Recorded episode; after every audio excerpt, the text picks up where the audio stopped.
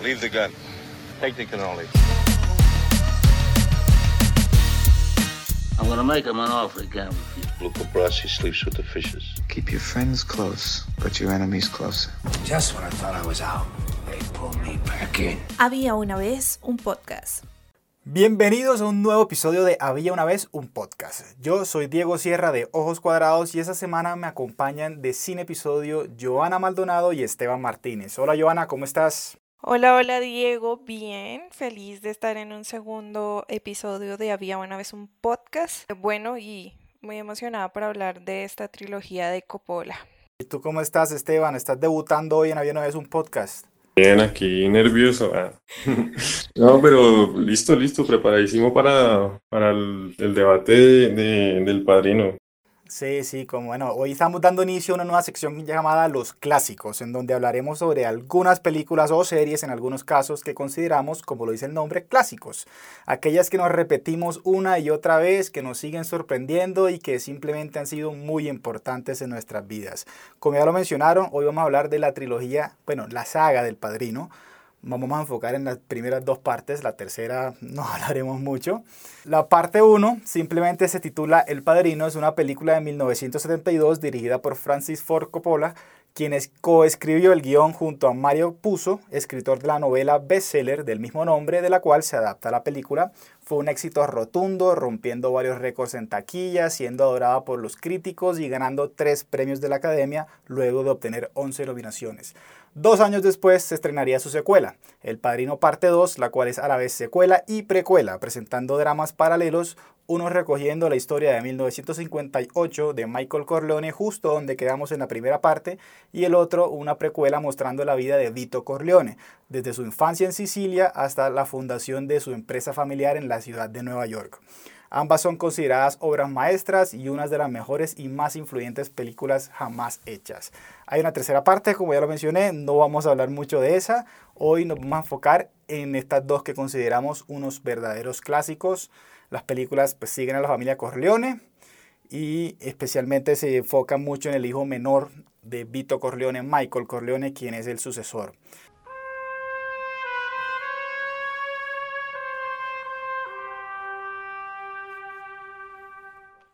Entonces, después de esta larga introducción, quiero escucharlos a ustedes. Empecemos por lo básico. ¿Cuál les gusta más, Joana? ¿A ti cuál te gusta más? Bueno, a mí personalmente me gusta más la primera, El Padrino, por varias razones. Creo que tengo mucha más retentiva del Padrino 1 que de la 2. Y además de eso, hay muchos referentes en diferentes películas de El Padrino. También me gusta mucho cómo eh, la historia se va desarrollando y cómo Mike eh, se convierte en el jefe de la familia. Me gusta mucho cómo está construido el personaje de Mike y también cómo va cayendo, pues de alguna manera, Vito. Y a ti, Esteban, ¿cuál te gusta más? Ush, bueno, es que es difícil decidir porque es que el padrino de esas sagas, bueno, las primeras dos, claro. La tercera a mí, yo la verdad prefiero decir que no existe. Pero pues digamos, las primeras dos es que es tan difícil decir porque no es como esas sagas que la primera es como buena y la segunda es estratosféricamente, o sea, mejor pues, o que la primera es buena y la segunda es mala, sino es que ambas son como ahí pegaditas. Pero pues si tuviera que irme por una, me iría por la primera. Ok, entonces yo creo que les cuento que soy el único que está al otro bando. A mí me gusta más la 2. Entonces voy a estar aquí en este mini debate de pronto defendiéndola.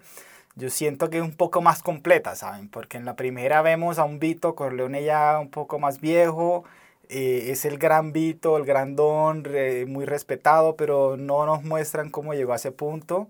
¿Por qué lo respetan tanto? En cambio, en la segunda sí vemos eso. De hecho, en la primera, a los 40 minutos, sufre un atentado casi, casi fatal. Y pues lo vemos débil el resto de la película. En cambio, lo que sí hay que decir de la primera es que Michael Corleone tiene su arco un poco más completo. Empieza como el chico bueno, héroe de la guerra, que está lejos del negocio familiar.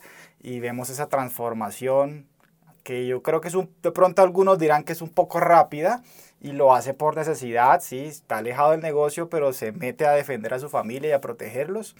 Y bueno, yo creo que hablaremos más de eso Pues lo hace Eh, mucho más por, por la familia, ¿no? O sea, es mm, para ellos es súper importante. Entonces, de alguna manera, Mike tiene arraigado eso y tiene que estar con su familia y apartarse de, pues, de la mujer que ama y hacer lo que debe hacer. Claro, pues yo lo que siento, yo lo que siento es que, digamos, la primera, lo que pasa es que la primera, o sea, es mucho más universal en cuanto a los arcos, o sea, como que todos los arcos tienen como sentido y es mucho más, eh, o sea, como que le da mucho protagonismo a personajes incluso secundarios, personajes que me encantan a mí, que son mis favoritos, Como- pues Bueno, si quieres, ahorita hablamos de los personajes entonces, eso me parece interesante, pero primero quiero preguntarles, hablemos de la historia, hable- hablemos de la historia y esos momentos memorables, ¿Cuál- ¿cuáles son los momentos memorables que se le han quedado en la cabeza a ustedes de estas películas? De la, empecemos por la primera parte, ¿cuáles de las dos tienen más momentos memorables? De la primera, un momento memorable, bueno, que todo el mundo va a recordar siempre, es el, la cabeza del caballo en la cama. Siempre van a recordar esa escena, eh, cómo está construida esa escena. Me parece que, pues, de algún modo es algo impactante y las maneras de, como de vengarse o de, de hacer sentir que deben respetar a la familia Corleone, entonces se hacían este tipo de, de cosas que eran como mucho más fuertes. En la segunda yo veo que, bueno, pues tiene un poco de eso, pero de alguna manera es un poco más violento, es, ya no está tanto eso de una muestra especial, una muestra diferente, ¿sí? Algo que impacte, pero tampoco que, listo, rematamos y ya, ya está. Otras, otra de las cosas que me parece eh, eh, chévere que guarda mucho las dos películas es la imagen de la Estatua de la Libertad. En las dos se ve, en la primera se ve cuando el gordo dice que quiere ir a, a orinar y uno ve ahí trigo y el carro parqueado y a lo lejos, lejos, lejos se ve la Estatua de la Libertad. Y en la segunda parte la vemos en una, pues como de mis partes favoritas del Padrino 2, que es cuando están haciendo eh, escenas, puesta en escena de teatro. Vemos también en la Estatua de la Libertad, entonces eso me parece bastante interesante. En cuanto a, a, mm, a lo que se me quedó como en la cabeza. ¿A ti qué, Esteban? Es que la- ambas son como tan icónicas, hay cosas, como digamos en la segunda uno podría hablar fácilmente del beso de la muerte que le da Sí. Michael a, ah, no me acuerdo Alfredo. cuál, a Alfredo. Y eso es como un momento, la verdad, eso es como uno de los, uno de los momentos más icónicos. Pero Sí. pues digamos, si yo me tendría que ir con momentos icónicos, tendría que, pues, o sea, necesitaría como hablar de, de un personaje icónico de la saga y es Sony. Es como el que trae esos momentos icónicos por su misma personalidad. ya después ahondaremos en eso. Básicamente, eh, voy a hablar de dos. El primero es cuando Sony encuentra que golpean a la hija menor de Don Vito, eh, la hermana de pues, todos ellos, y va y golpea a- al- al esposo de, de esta chica. O sea, Carlo. Y es una escena, yo creo que ni, si- ni siquiera es como una pelea, pues es como una paliza. Le da una Sí. paliza y lo manda por todo lado, lo muerde, le pega y es como, y, y como es como pues un escenario como de un barrio de los, qué sé yo, como 40, 50. Entonces, como que todo el mundo jugando y esto. Y después como que todo el mundo encima de, de ellos dos peleando. Y lo segundo es como tal la muerte de Sony, eh, que es para mí mi escena favorita de toda la saga. Tony va otra vez, como pues él es una persona eh, bastante impulsiva, entonces va y se le ocurre eh, ir hasta un lugar donde cree que está este man, justamente el esposo de, de ella, si no estoy mal, eh, porque cree que la golpeó otra vez o algo así, y es una trampa de la otra familia mafiosa, la rival, y lo llenan de plomo y es una escena o sea, es una de las muertes como yo creo que es la muerte como más poética, porque digamos, en ese sentido, como que muere en su ley, muere siendo una persona impulsiva, que por su mismo, que por lo mismo que eh, no es una persona que piensa las cosas dos veces, pues va y se gana quién sabe cuántos balazos. Sí, de algún modo es como el detonante de, de que Mike se haya vuelto pues el jefe. Sí, le, porque le tocó, ya, se, ya sin Sony no está, le tocó a él, pero, pero creo que antes ya había tomado el rol un poco cuando va a vengarse a su padre asesinando a Soloso y al capitán de la policía, este capitán corrupto. Y que ese es un momento definitivo para él porque deja de ser héroe de guerra a convertirse en un asesino. Y sí, y queda pues em, alejado en Sicilia de algún modo. Sicilia, sí, le, to- le toca irse. Eso, Sicilia, Sicilia.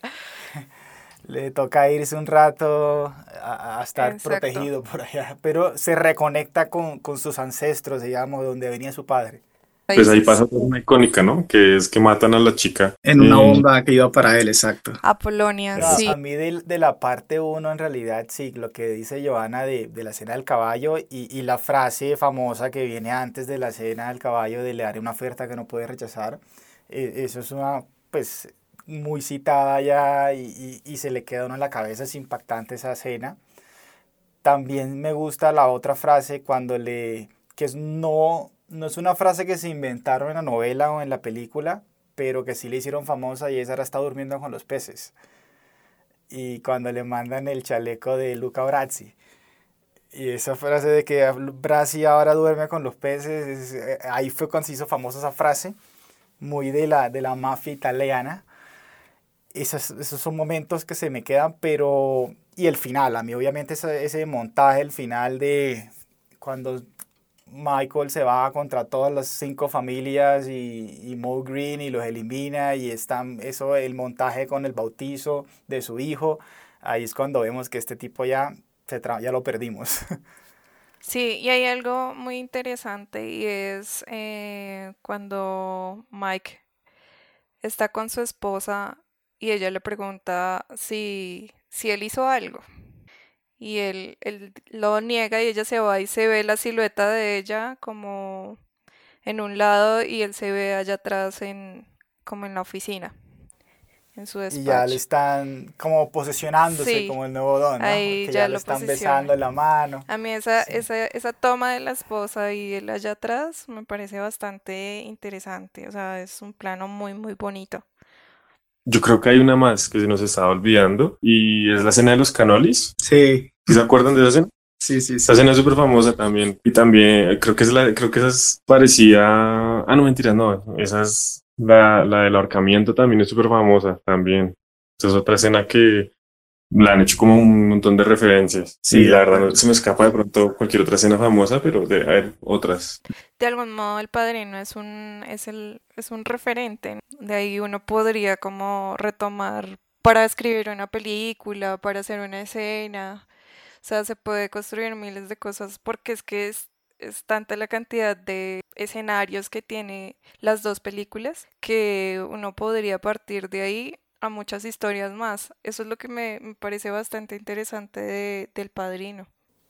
sí no de acuerdo pero ya que hablamos ahora de la primera yo les quiero decir por qué creo que la segunda es mejor Dale, dale. ya que ustedes son del otro bando, yo, yo quiero decir, primero, primero tiene a Robert De Niro. Robert De Niro para mí es, es, es el top. Yo quería ser actor por Robert De Niro una vez. Ay, tipo- en serio. ese tipo así me ha parecido siempre de los mejores. Tiene, ya, ya Esteban lo mencionó, el beso de la muerte. Esa, esa escena cuando Michael coge a Fredo y le dice, sé que fuiste tú, I know it was y le, y, le dice, me rompiste el corazón. No, es hay una... Porque en la primera película uno apoya a Michael, ¿no? Uno siente que el tipo pues vengó el, intento de asesinato a su padre y, y- después elimina a todas las familias como para proteger, incluso pues mata a su cuñado, que eso está mal, pero el tipo le pegaba a la hermana y todo, y pues fue el que traicionó a Sonic, que ya Esteban mencionó esa muerte. Entonces uno es como que dice, este tipo por lo menos está protegiendo a su familia, uno puede estar de su lado, pero ya en la segunda parte así como el primera, en la primera parte vimos el arco de que el niño bueno se convirtió en esto, pero a la final lo hizo para proteger a su familia. En la segunda parte ya no. La segunda parte ya es un tipo, un individuo mucho más oscuro, que ya incluso da una orden de asesinar a una prostituta inocente para poder chantajear y controlar un senador. El tipo le quita a los hijos a su esposa y la manda al exilio, manda a matar a su propio hermano, ya le ganó a su némesis y no importó, mandó a matarlo así fuera una misión suicida para uno de sus mejores hombres. Entonces el tipo ya perdió el alma, se convirtió definitivamente en un monstruo, es pura maldad, ya no tiene un punto de retorno y ya uno como espectador no puede apoyarlo. Entonces ya se pasa la línea, yo personalmente ya digo, no, este tipo ya, ya, no, no quiero que gane, ya, ya se pasó. Y por eso yo creo que sí. Y por otro lado, tenemos la historia de Vito, donde vemos cómo llegó a ser ese gran don que se respeta, que todo el mundo lo, lo, lo, le tiene miedo. El tipo que empezó quería hacer una, una, una vida pues legal, no lo logró, Clemenza lo mete en el mundo del crimen y el tipo se hace a sí mismo y después va hasta Sicilia y se venga del que mató a su familia cuando él era niño. Entonces yo creo que nos, da, nos muestra los dos lados, tanto al padre como al hijo en simultáneo. Y, y muestra de Michael, que es un tema que también te tocó en el año pasado a Scorsese en The Irishman, de cómo en esa vida los gángsters o terminan en prisión o terminan muertos y si son de los pocos que sobreviven una larga vida, terminan como Frank Sheeran en The Irishman, solo muriéndose en un ancianato, y aquí Michael, como esa última escena que lo vemos, el tipo está solo, sin alejó a su familia. Yo creo que si Vito estuviera vivo en ese momento, estaría triste de ver en qué se convirtió ese tipo. Entonces, por eso es que yo creo que la segunda, ese, ese drama, ese conflicto está mejor. La, la, gran diferencia entre las dos para mí es que en la primera los gangsters son como, esto es cool. Mira a Michael cómo mata a todos estos tipos, uno, ese romanticismo de la cultura pop, de, de esa vida de los gangsters y el estilo que ellos viven. En la segunda eso no existe. En la segunda vemos que es, el crimen organizado es una vaina horrorosa, son despiadados y, y, no merecen ningún poder ni ninguna glamour, nada.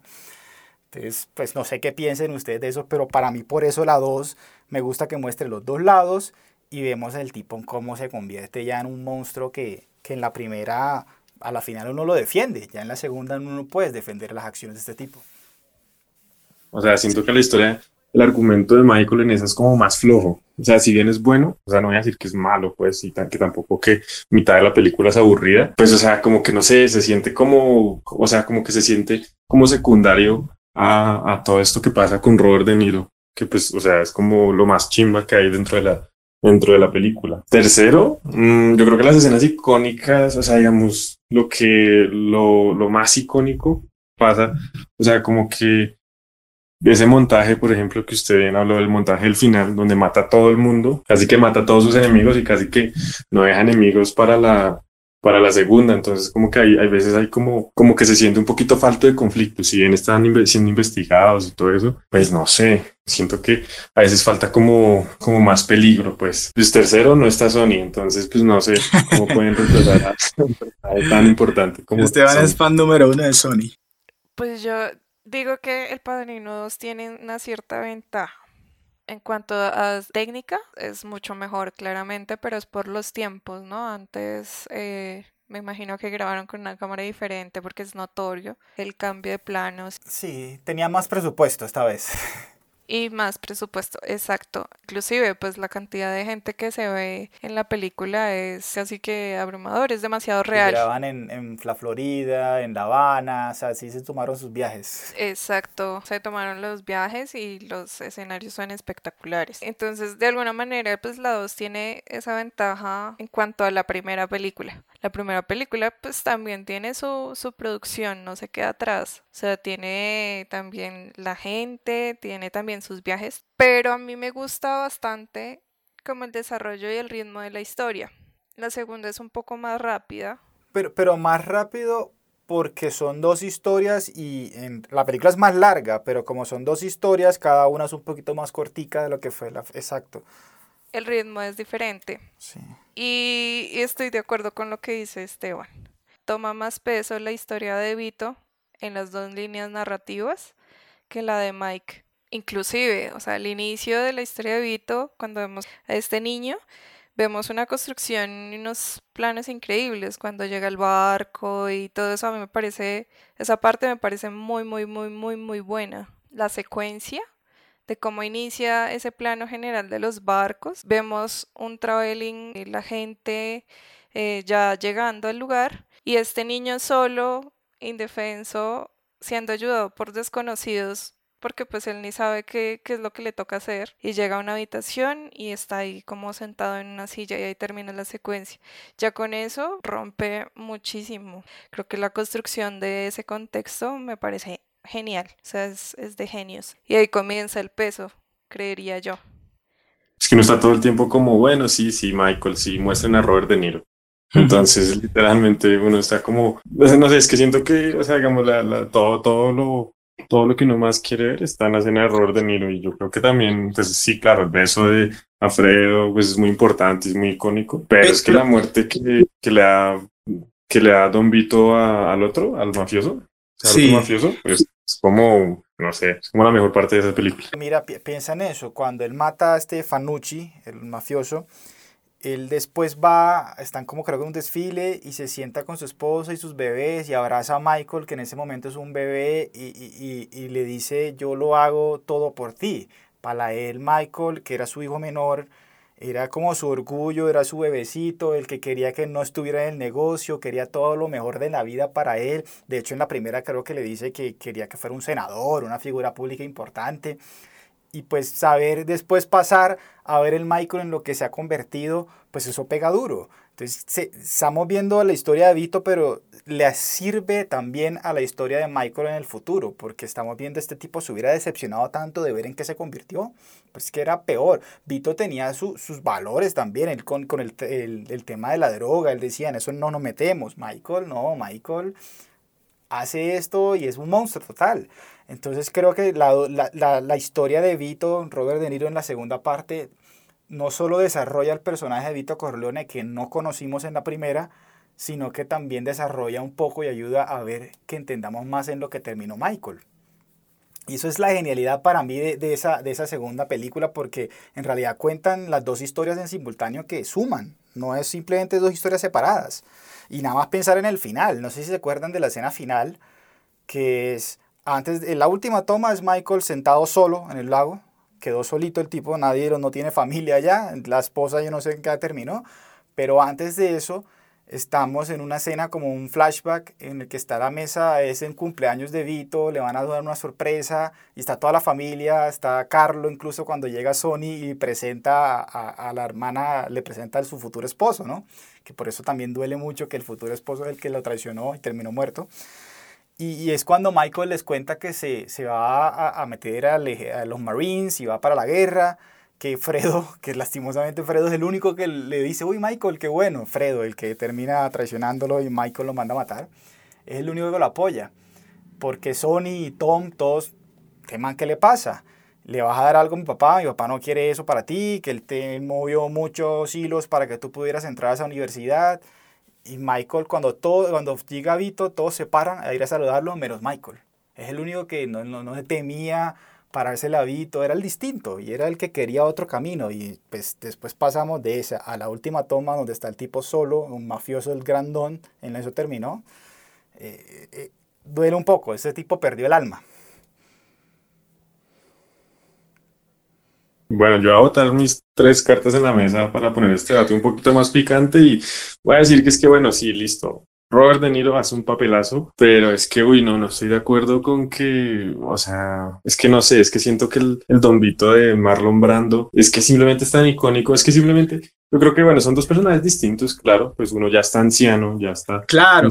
ya quién sabe cuántas cosas no ha hecho, pero es que también, digamos, el personaje es que es tan, es que es tan impactante que ni siquiera necesita tantas escenas, porque si uno ve, mm, pues la verdad, Don Vito no está, pues en esa No, general. eh, él, él generó ese impacto en esos primeros 20 minutos en la boda, cuando da su, fase, su frase famosa y tiene el gatico y lo besan el anillo y la mano, porque del resto es un viejo débil.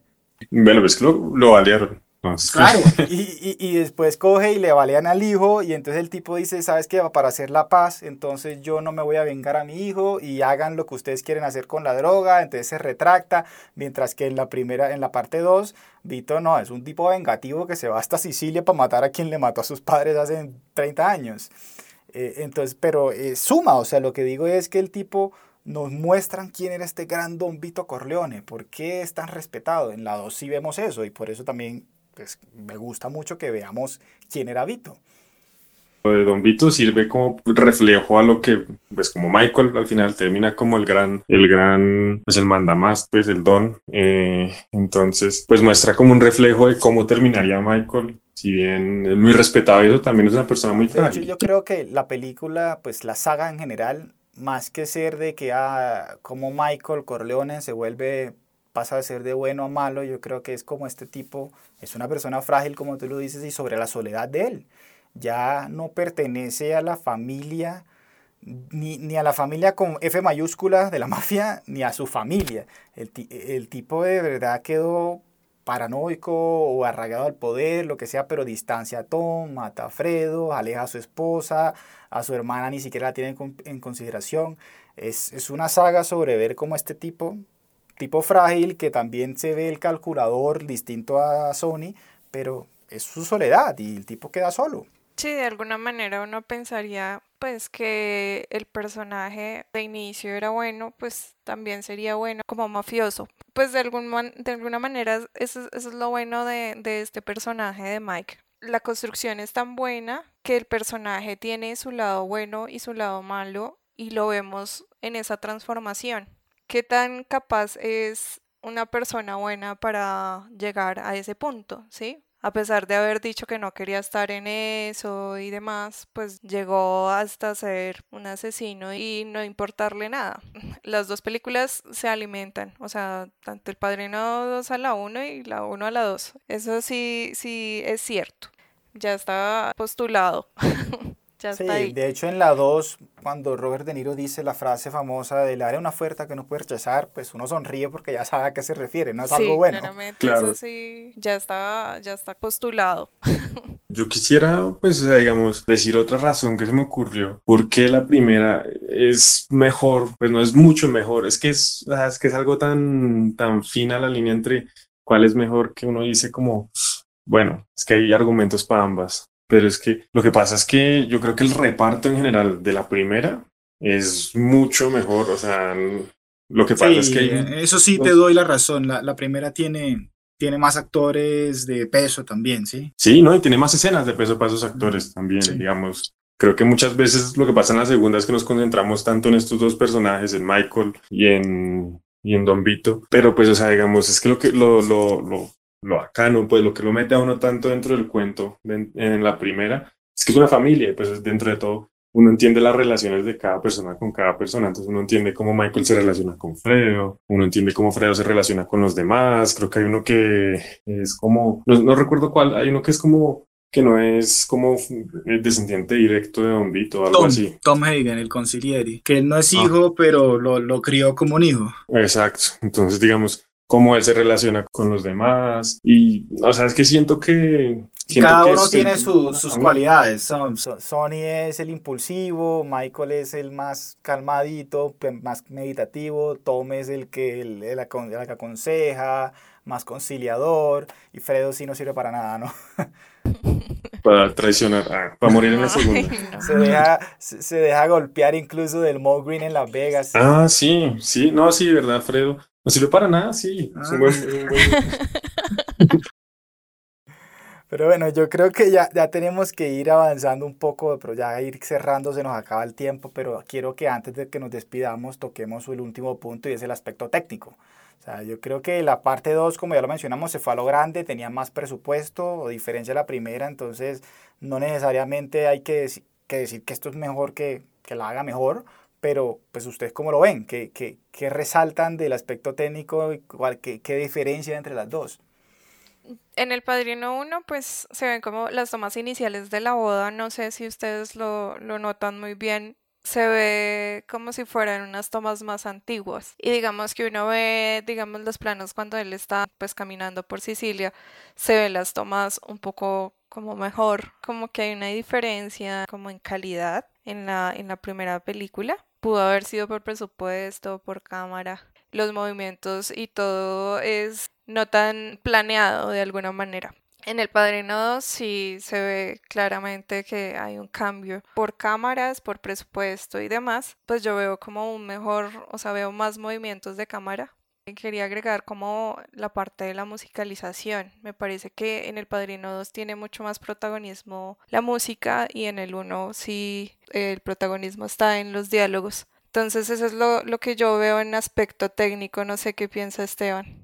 En aspecto técnico, uy, es que sí, o sea, la 2 se ve mucho mejor producida, pero es que siento que la primera, como de pronto no tenían tanto presupuesto, eh, le metieron algunas cositas, digamos, la iluminación de la, la escena donde presentan como tal a Don Vito, es, o sea, la verdad es muy, muy raro que, o sea, creo que no hay otra escena igual durante la saga, o sea, en cuanto a lo artístico, la- desde el comienzo ya ni siquiera con, con una frase uno necesita eh, saber de qué va este personaje. Personaje sombrío, no se le ven, se le ven solamente la cuenca de los ojos. Y la musicalidad, la musicalidad siento que también es bellísima en la primera. Entonces, pues yo me voy por la primera, la Sí, la verdad. música es espectacular, pero pues que la segunda expande lo que se hizo en la primera. La segunda va más grande en casi todo, pues tenía más plata. Pero algo que resalto mucho de la segunda, que creo que le gana de lejos a la primera, es en la edición.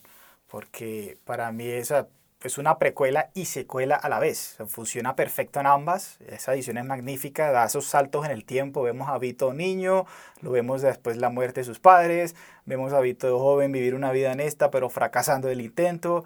Vemos a Vito matando al don del barrio, de la comunidad. Vemos a Vito empezando a generar miedo y todo por fragmentos intercalados con Michael en el presente en La Habana cuando está pasando la revolución cubana, Michael después matando en el Congreso eh, y así, entonces ese, es- está intercalada y, y funciona perfecto, vamos viendo cómo se avanza la historia en el presente y cómo en el pasado vamos alimentándonos de lo que estaba pasando con Vito, entonces yo creo que ahí sí se la lleva, ¿no? La segunda.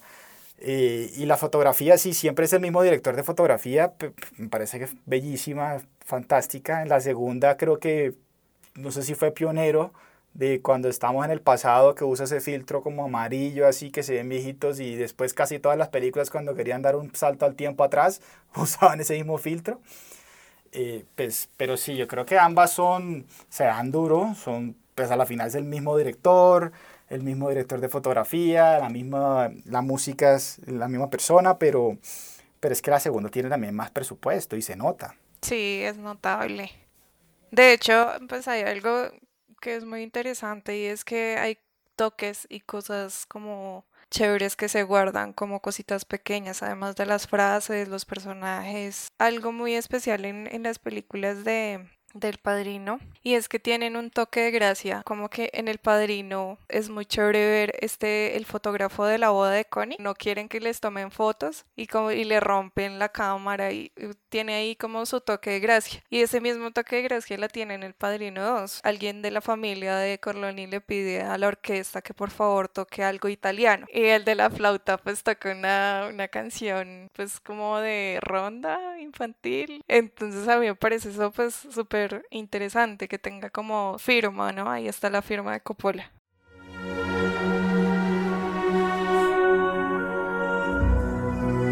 Y rápidamente así, o sea, ¿ustedes cuál dirían? O sea, digamos, yo no sé, no, no, no, o sea, no terminé de convencerme si la dos. Es que la verdad, No te logra convencer. Le, le dejo la, duda, la duda. Tienes que ir a, Sí, a que- verla de nuevo. Sí, está bueno Mm. repetírselas. Sí, pues, o sea, digamos, yo creo que en conclusión, eh, la 3 es una basura y dejamos las primeras dos. De la 3 no se habla y dejemos las primeras dos eh, en un panteón de dos películas que simplemente son demasiado buenas para elegir. Son magníficas y de aquí en adelante, pues después de que salieron casi todas las películas de ese género y de otros, han intentado emular algunas cosas, copiarlas, pero nunca van a llegar a ese nivel, ¿no? Sí, sí, es que, digamos, yo creo que, o sea, de pronto lo que más se me, se me asemeja, y pues es que también son estilos muy distintos, es los chicos buenos de, sí. de Martin Scorsese, pero pues no se parece mucho, o sea, el estilo es muy distinto. No. Entonces, pero pues digamos, en, en cuanto a los, como a, a lo dinámico que son los personajes y es como que me cuenta toda una historia de la mafia, no me cuenta como la historia de esta persona en la mafia. Entonces, no sé. Pero bueno, estuvo buena la conversación, igual mis, eh, un mini debate que creo que nadie se movió de su posición. Que, quedamos por- igual, Por necios. pero está bueno. Pues yo, yo sé que se va a ir a dormir Esteban pensando, pues sí, Sony es lo mejor, pero de pronto la segunda tiene sus cosas que le gana un poquito a la primera, ¿no? No, ¿sabes qué pensaba yo? Hacer el ejercicio de ver primero la 2 y luego la 1 y así. Aunque creo que uno se perdería mucho con lo de Michael. Si este man está en el Congreso, ¿qué está pasando? Está en Cuba. No, pero como uno ya se ha visto las dos, pues a- hacer el ejercicio de verlas al revés, a ver qué, qué tal. Toca hacerlo, toca hacerlo, pero bueno. Ha llegado la hora de despedirnos. Entonces, esto ha sido Había una vez un podcast. ¿Qué último mensaje quieren dar, Esteban? Bueno, por último quisiera dar de pronto una recomendación de películas de mafia. Se llama Maten al Irlandés. Eh, véansela, muy muy buena. La vi que días y me encantó. ¿Y en dónde la puedo ver? Ah, no, toca piratear. Ah, porque- Nada, esas recomendaciones. Y Esteban, eh, Joana, un último mensaje. Pues no, quiero recordarles a todos que todos los jueves vamos a subir un nuevo capítulo de Había una vez un podcast. No olviden que nos encuentran en todas las plataformas como arroba sin episodio. Yo soy Joana Maldonado y nos acompañó Diego Sierra. Sí, así es. um, No nos olviden seguir. Joana Maldonado y Esteban Martínez de arroba sin episodio. Yo soy Diego Sierra de arroba ojoscuadrados.com. Así que espero haya más como yo que que defienden la segunda parte. Quiero leerlos y si tienen algún comentario nos pueden escribir a esas redes. Y esto ha sido todo por hoy. Hasta la próxima. Chao, chao.